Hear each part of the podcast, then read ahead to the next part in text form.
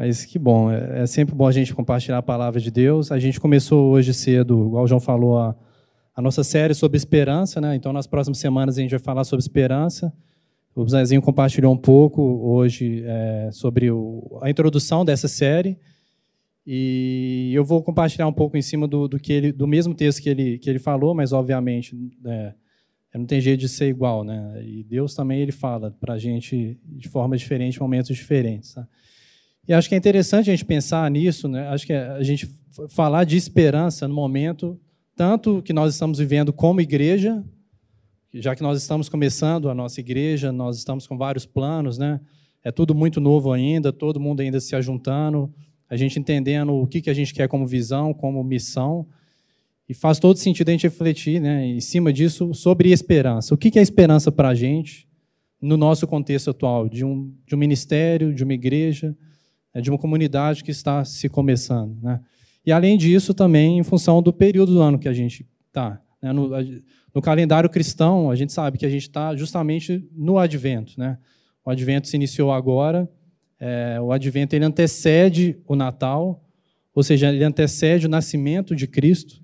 E o advento é justamente o momento em que os cristãos eles separam para refletir e para nutrir esperança e, e, nutrir expectativa, mais uma vez, com, com relação ao que a, o nascimento de Cristo representa para nós. Né? Então a gente volta no Antigo Testamento, a gente volta em todo o plano de salvação que Deus é, nos deu, que está na palavra dele, no Antigo Testamento, e a gente relembra disso, né? com ansiedade, né? com, com expectativa da vinda de Cristo. Né? E a gente celebra isso, porque a gente sabe que Jesus já veio, ele já nasceu, sendo 100% homem, sendo 100% Deus. E agora a gente nutre também a expectativa da segunda vida dele. Né? Então é, é um momento de, de expectativas, né, da gente nutrir essa esperança. E, e no nosso contexto também é bem interessante a gente pensar nisso. Né?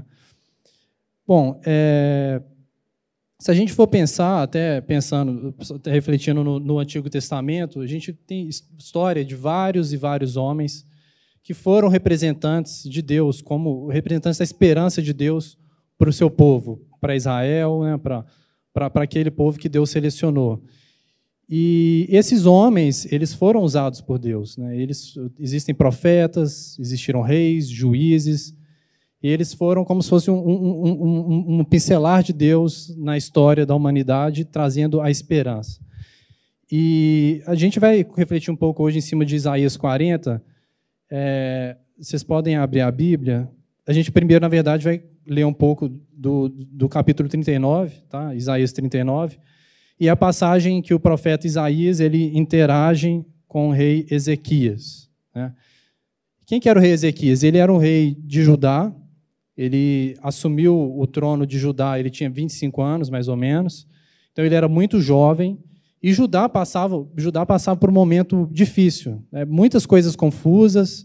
É, o povo não sabia, parece que eles tinham perdido o norte, eles, eles não sabiam para onde eles tinham que ir.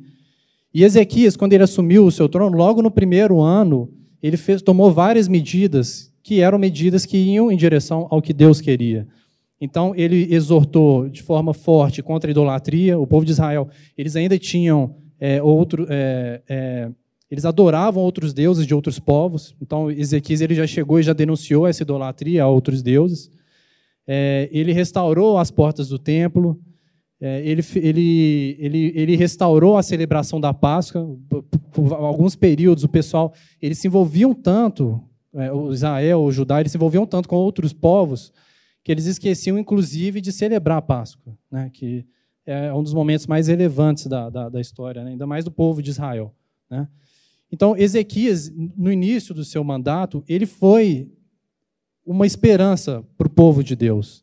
Ele trouxe de volta o povo de Deus para o que Deus queria, para o reino de Judá, né, e para, toda, para, para aquelas, aquelas pessoas que estavam em volta do reino de Judá também.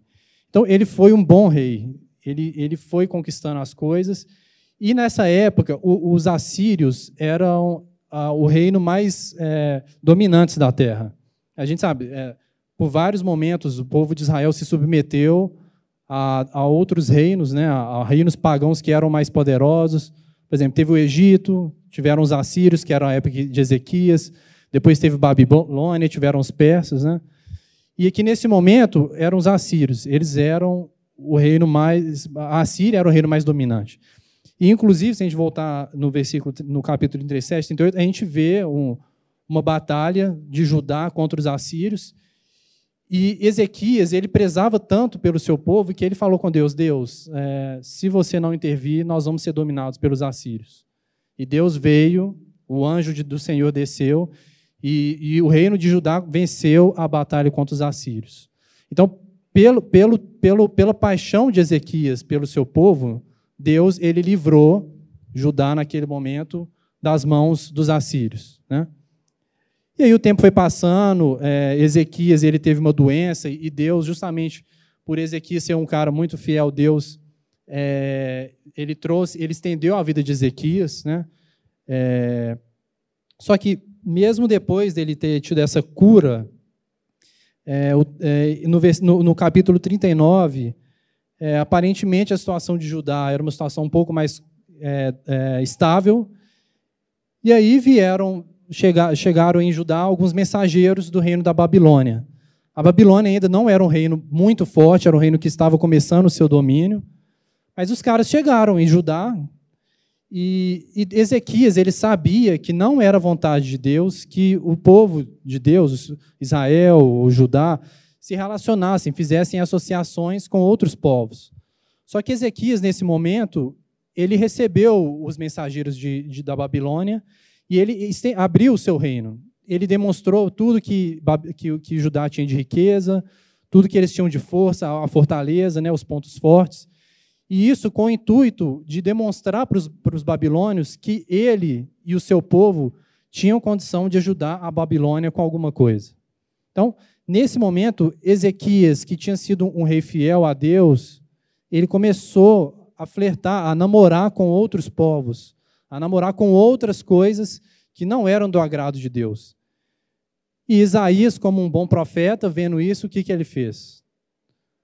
Chegou junto no Ezequias e falou: Ezequias, o que, você está fazendo aí? Né? Você sabe que isso aí não agrada o Senhor. O Senhor ele não quer que a gente faça associação ou parceria com nenhum outro povo. Quem que são esses mensageiros da Babilônia? O que, que você está fazendo com eles?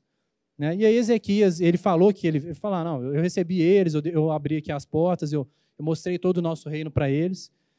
E aí no, no, no versículo, a partir do versículo 5 do capítulo 39, a gente vai ler aqui do, do, do versículo, capítulo 39, versículo 5 a versículo 8. Isso aqui é, é, o, é o julgamento que Isaías trouxe, obviamente em nome de Deus, para Ezequias e para o povo de Judá. Né?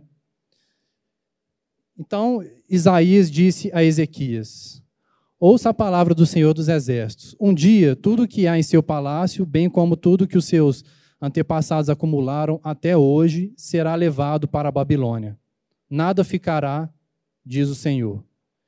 E alguns de seus próprios descendentes serão levados e se tornarão eunucos no palácio do rei da Babilônia.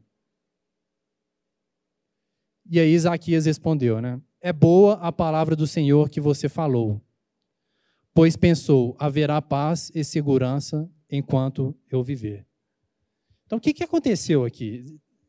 Isaías ele trouxe uma palavra de julgamento para Ezequias. Ele falou: olha, o povo de Judá ele vai cair na desgraça de, se de, de, de virar servo da Babilônia. Né? Os seus descendentes, Ezequias, eles vão ser dominados. E eles vão servir no palácio como servos no, rei da, do, do, no palácio do rei da Babilônia. E Ezequias, escutando isso, qual foi a reação dele nesse momento? Ele ficou aliviado, na verdade, né? E por que, ele ficou aliviado? Porque isso, esse julgamento não aconteceria enquanto ele estivesse vivo. Não aconteceria durante o seu mandato. Então, aqui, Ezequias, que era um rei que tinha é, é, é prezado tanto pelo, pelo, pelo seu povo, Agora, ele simplesmente tinha abandonado. Ele, ele não estava pensando na sua posteridade, ele não estava preocupado, ele não ficou triste é, em Isaías trazer o julgamento de Deus de que o povo, os seus filhos, os seus descendentes, seriam dominados pela Babilônia.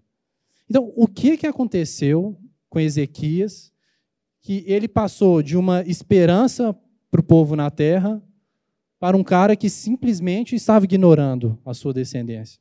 Ele não estava pensando, ah, é, meus filhos, se eles forem dominados ou se eles virarem escravos da Babilônia, isso para mim é indiferente.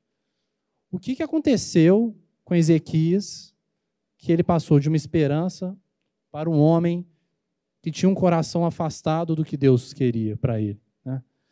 E se a gente for pensar, é, assim, sempre quando a gente lê essas passagens na Bíblia, a gente sempre pensa, pô, mas Ezequias, o cara é burro, né? Assim, o cara viu a obra de Deus, Deus curou ele, Deus fez tantas coisas através da vida dele, agora ele vira as costas para Deus e tudo mais.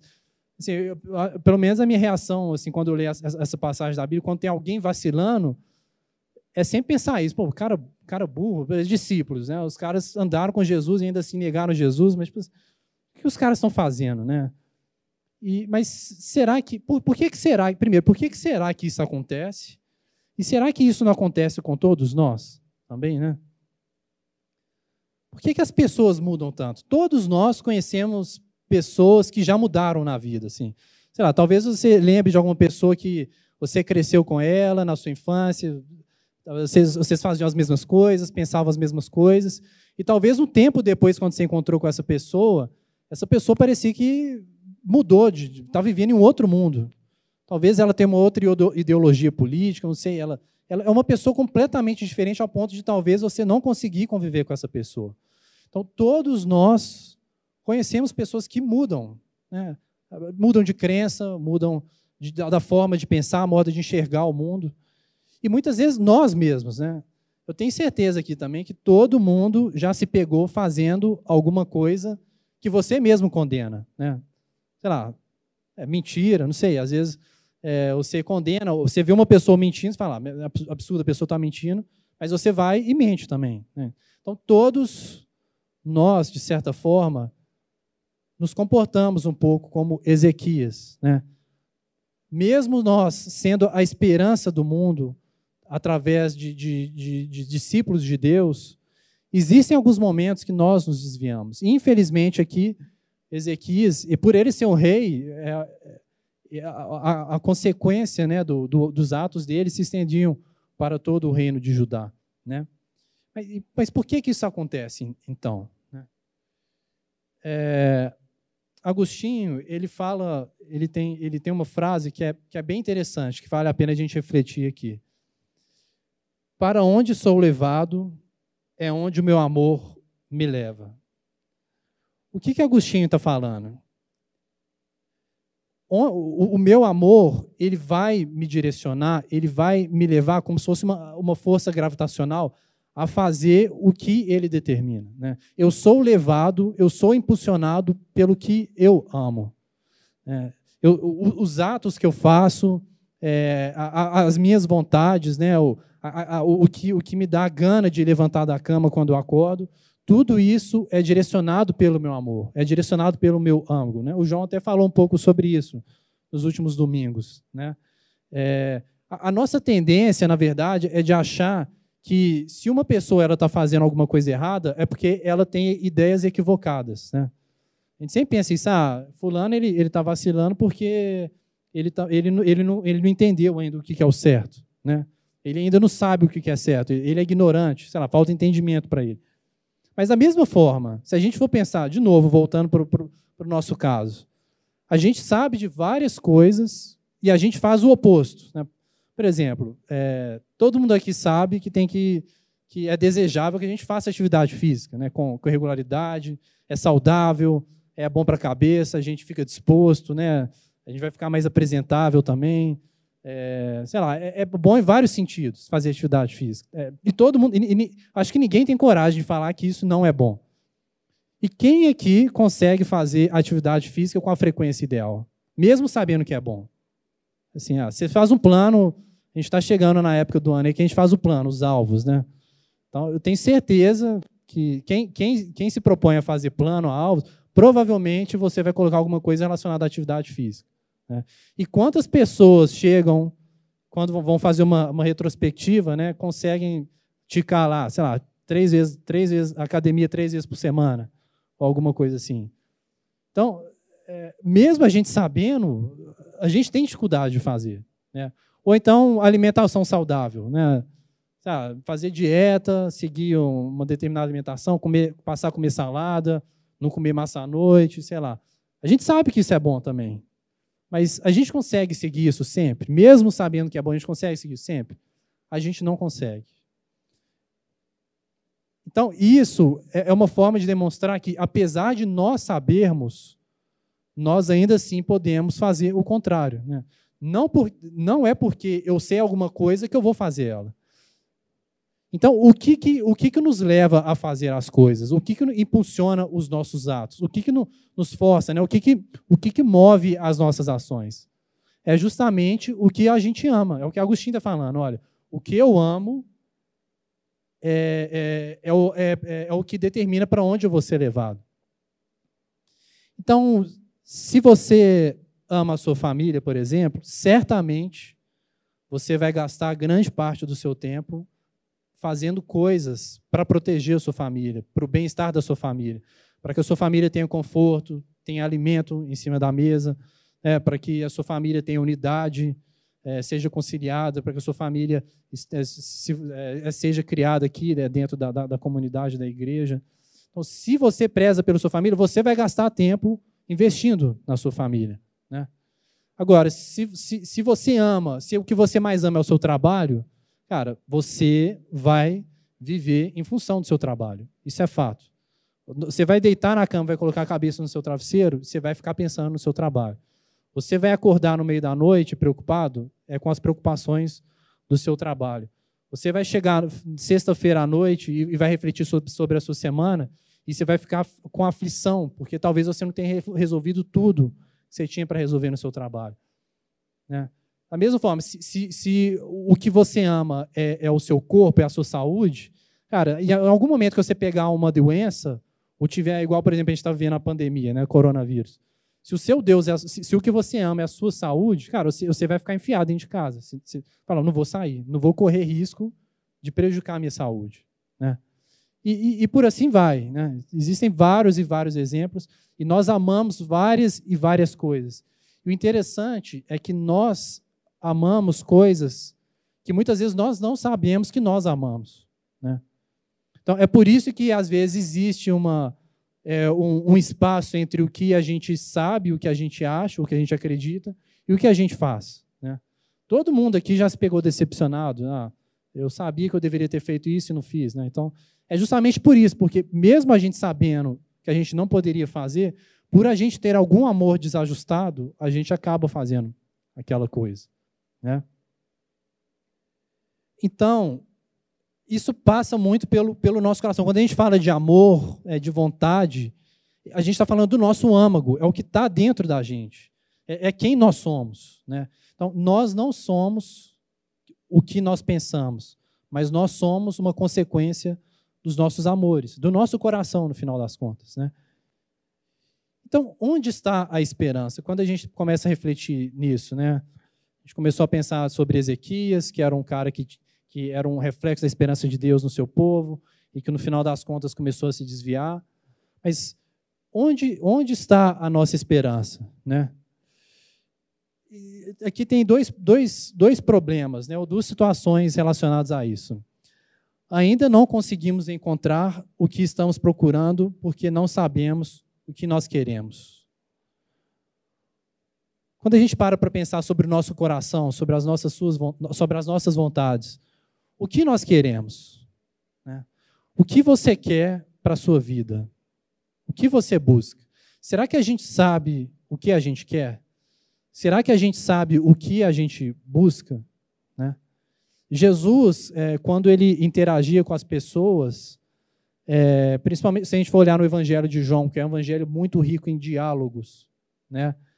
Jesus ele fazia muitas perguntas às pessoas. As pessoas perguntavam para Jesus e Jesus devolvia com uma pergunta ou com várias perguntas. Por quê?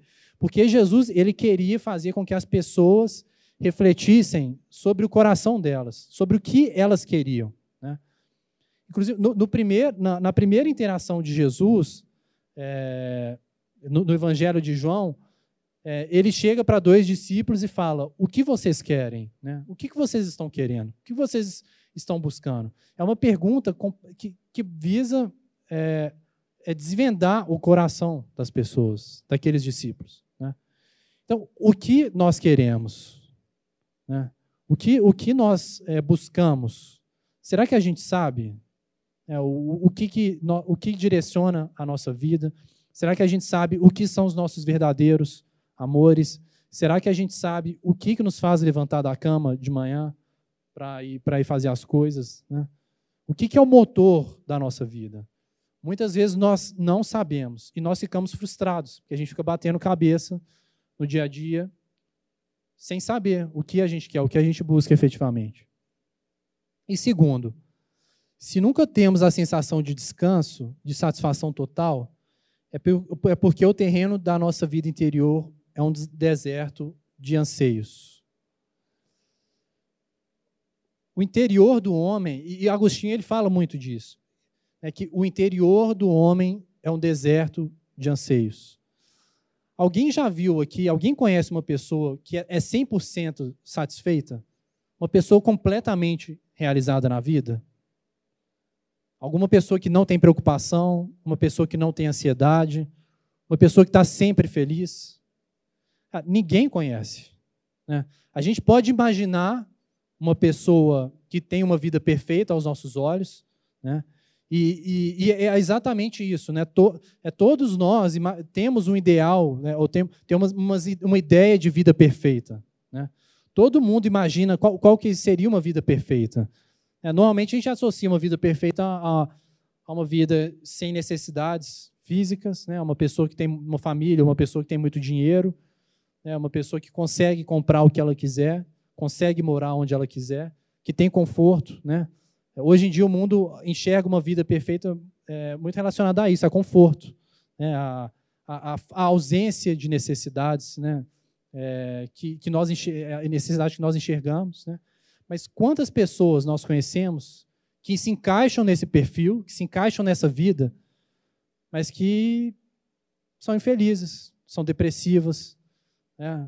E a gente não sabe o que, que passa na, no coração das pessoas, na mente das pessoas, né? Então, o ser humano, ele é insaciável. Né? Você pode, não sei, talvez pelo menos da sua vida, você pode determinar algum, algum alvo principal e você pode dedicar a sua vida para alcançar esse alvo, mas quando você alcançar isso, o que, que o seu coração vai falar com você? Falar, beleza, agora acabou? Ou ele vai falar, não, agora acho que você tem que conquistar além.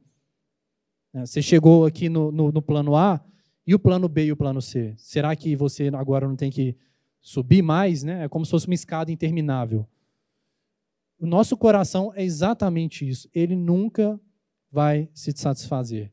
Né? É, é, é, um, é um, deserto de, de, de, de anseios. Né? Ele, o ser humano ele nunca vai ficar satisfeito. Então aqui nós temos dois problemas, né? ou duas coisas que podem ser problemas. Primeiro, que todos nós amamos alguma coisa, é, é, e possivelmente nós amamos coisas que nós não sabemos, então a gente fica batendo cabeça aí, gastando energia com coisas que às vezes a gente não sabe. E além disso, o nosso coração ele é insaciável. Tá? Ele é insaciável. E o que, que significa, quando a gente para para pensar nisso, o coração ser insaciável, o que significa isso? Né?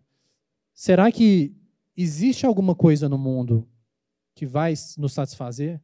Será que existe alguma esperança nas coisas finitas do mundo que vão fazer com que a gente coloque a cabeça no travesseiro e durma com tranquilidade?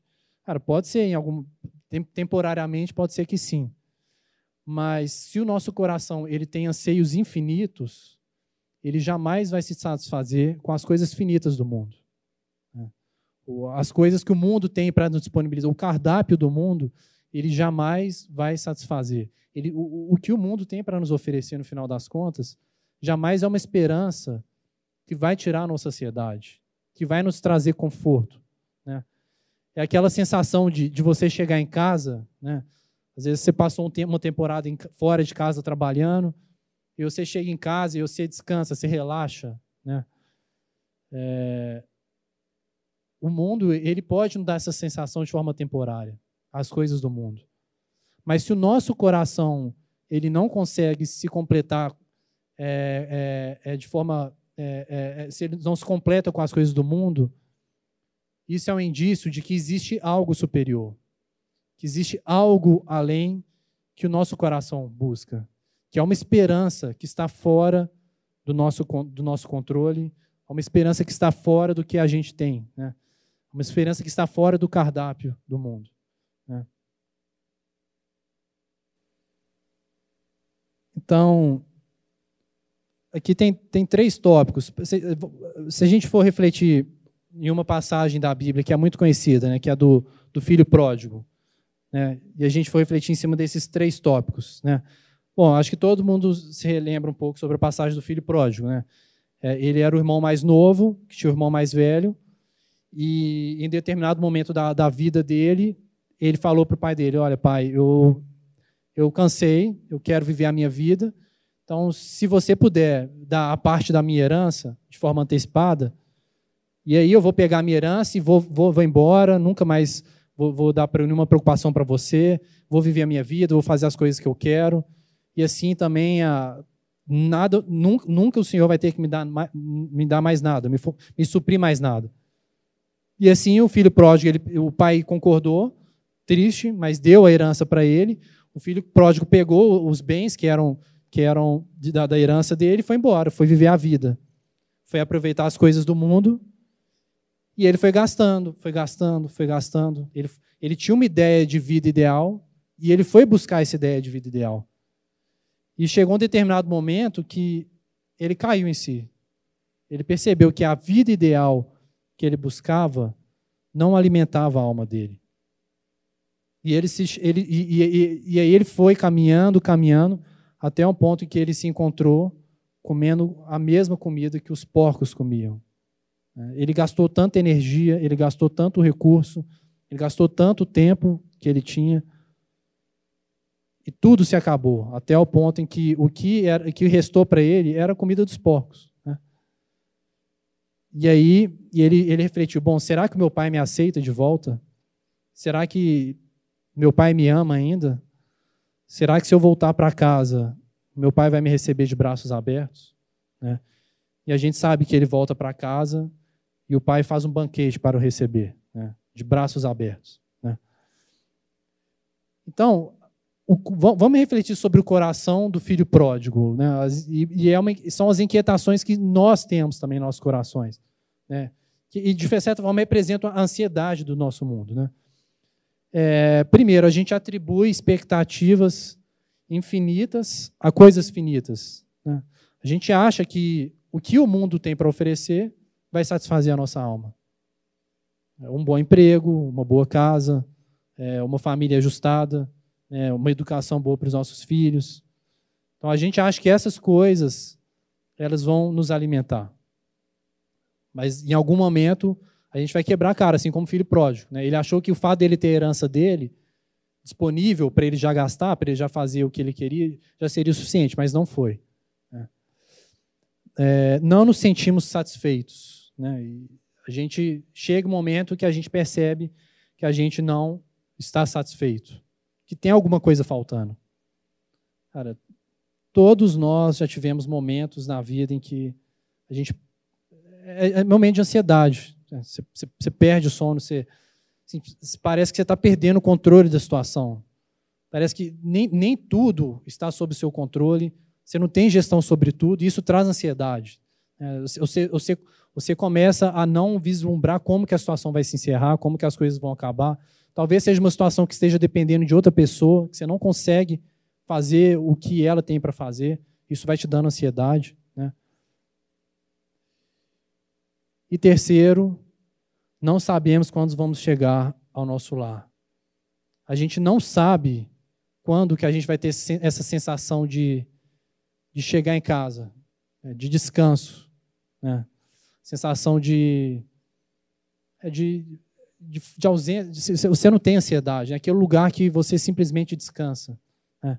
Você senta no sofá, né? você, você senta com sua esposa, com seus filhos, você simplesmente esquece, porque aquilo ali é o seu descanso. Né? E é exatamente o que o filho pródigo viveu quando ele voltou para casa e, e, o, seu pai o recebeu de braços abertos. Né? É, a gente, a gente já, a gente, todos nós já ansiamos por isso. E nós ansiamos por isso, todos nós ansiamos por isso. Mas quando que nós vamos ter isso?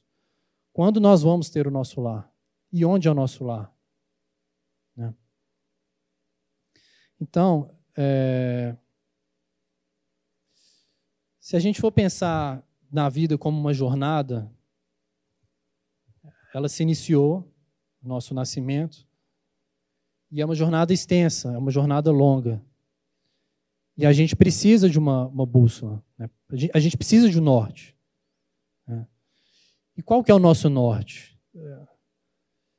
Às vezes nós achamos que quando nós nos convertemos, quando nós é, aceitamos que a Bíblia é o manual, que a Bíblia é a nossa verdade, a palavra de Deus, quando nós entendemos que o Senhor é o nosso Salvador, às, às vezes a gente pode ter a ilusão que nós chegamos no nosso destino final.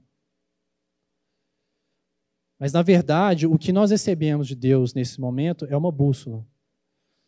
Porque a gente ainda está vivendo um período intermediário. A gente ainda está aqui na Terra. Nós não ainda estamos no nosso destino final. E o que essa bússola nos dá? Ela nos dá a certeza de onde nós vamos chegar. Então, a gente ainda tem aflição, a gente ainda. Jesus ele fala isso para os discípulos: vocês vão ser perseguidos, vocês vão sofrer, assim como eu sofri. Alguns de vocês vão ser mártires. Né? Vocês, quando vocês tentarem levar minha palavra, as pessoas vão, vão, vão fazer chacota de vocês. Né? Vocês, vocês vão ter doenças. Vocês não vão estar livres de confusão, de briga, né? de, de, é, de contenda. Mas vocês sabem o que espera para vocês no, no final? Né? Qual é a esperança que vocês têm agora? É a esperança que vem através de Jesus. Né? Então, o que nós temos agora, o que nós recebemos de Cristo, não é já chegar no destino final. Nós não estamos no destino final, mas agora nós temos a graça de ter Jesus caminhando conosco. Essa é a esperança que nós temos no momento. E quando a gente pensa no nosso contexto atual, é o mundo completamente confuso. Quem consegue saber como o mundo vai estar daqui a um mês? É. O mundo sempre foi confuso, mas agora parece que está tá com um tempero especial. Né? Cara, quem, quem aqui consegue fazer um plano de três meses? De mudar de casa, de fazer uma viagem, de mudar de emprego. O mundo, nesse momento, não tem esperança. O que o mundo planeja ou o que o mundo acha que vai acontecer, ou o que o mundo acha que é certo, cara, isso é, é, é, é construído em cima de premissas que cara, a, gente, a gente tem certeza, né? Talvez a gente pense, ah, se, se, se, tal, se tal pessoa ganhar a eleição, lá nos Estados Unidos, né? E o que eles passaram lá não é muito diferente do que a gente vai passar em breve, daqui a, daqui a um ano e meio, nas, eleições, nas nossas eleições aqui, né? Mas é, as, o, o, que eles estão passando é, é assim: se o meu candidato perder, acabou, o mundo acabou. O país vai entrar na desgraça, as, as, as, as escolas vão, vão ser transformadas em, é, em qualquer coisa, né? a gente vai passar por fome e tudo mais. Então, o mundo, ele vive, é, as premissas do mundo, elas são respaldadas nessas coisas. E são coisas que, que, que se desmancham, que não se concretizam. Né? Então, qual que é a nossa esperança? A nossa esperança é o nosso destino final, que foi dado por Jesus, que foi conquistado por Jesus. E, e se a gente for refletir aqui, então, voltar na, na história de Ezequias. Então, Ezequias, que era um símbolo da esperança, e que trouxe e que, e que trouxe para o seu povo, para o reino de Judá, o que Deus queria, e no final ele se desviou, o que, que aconteceu com o povo de Judá no final das contas? Eles viraram escravos da Babilônia. E é aí que entra o, o capítulo 40. Então, no capítulo 40 de Isaías, o povo, eles já estavam sob domínio da Babilônia, eles já eram escravos, É, eles já não tinham é, autonomia, eles já não conseguiam fazer nada, eles eram escravos, eles estavam dominados pela Babilônia. E aí o profeta Isaías, ele, ele intercede pelo povo. E ele relembra o seu povo de quem era o Deus, o Deus de Israel, o Deus de Judá, que é o Deus incomparável. E é o Deus, e é o sobrenatural que pode saciar a nossa alma. Né? Então, no, no, capítulo 40, no versículo 25, é justamente isso, isso que fala. A quem, pois, me comparareis para que eu lhe seja igual? A quem eu, o Deus de Israel, o Deus de Judá, posso ser comparado? Eu sou o Deus que criou o mundo, eu sou o Deus que criou os céus e a terra, eu sou o Deus que controlo todas as nações, eu sou o Deus que tem autoridade sobre todas as autoridades humanas, eu sou o Deus que faço tudo e tenho tudo e sou tudo. Eu sou o Deus incomparável. Com quem vocês querem me comparar? É isso que Deus fala. Com quem vocês querem me substituir no coração de vocês, Israel, Judá, Ezequias? Com que, o, o que vocês estão colocando no coração de vocês como esperança? para ter uma vida, para ter descanso, para ter conforto.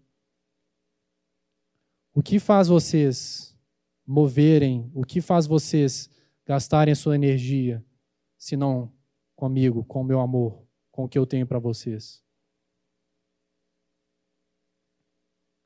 E é isso que Deus, ele falou com Israel, com Judá, e é isso que ele fala conosco. É a esperança do mundo é a nossa esperança, é o que nós temos. É o Deus que é tudo.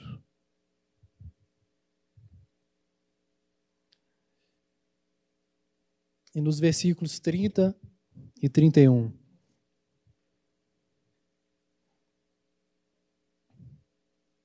Esse Deus ele apresenta o que ele faz com aqueles que o colocam no coração com aqueles que, que se voltam, que voltam seus olhos para ele. Os jovens se cansam e fadigam, e os moços de exaustos caem. Mas aqueles que esperam no Senhor renovam as suas forças. Voam bem alto como águias, correm e não ficam exaustos, andam e não se cansam.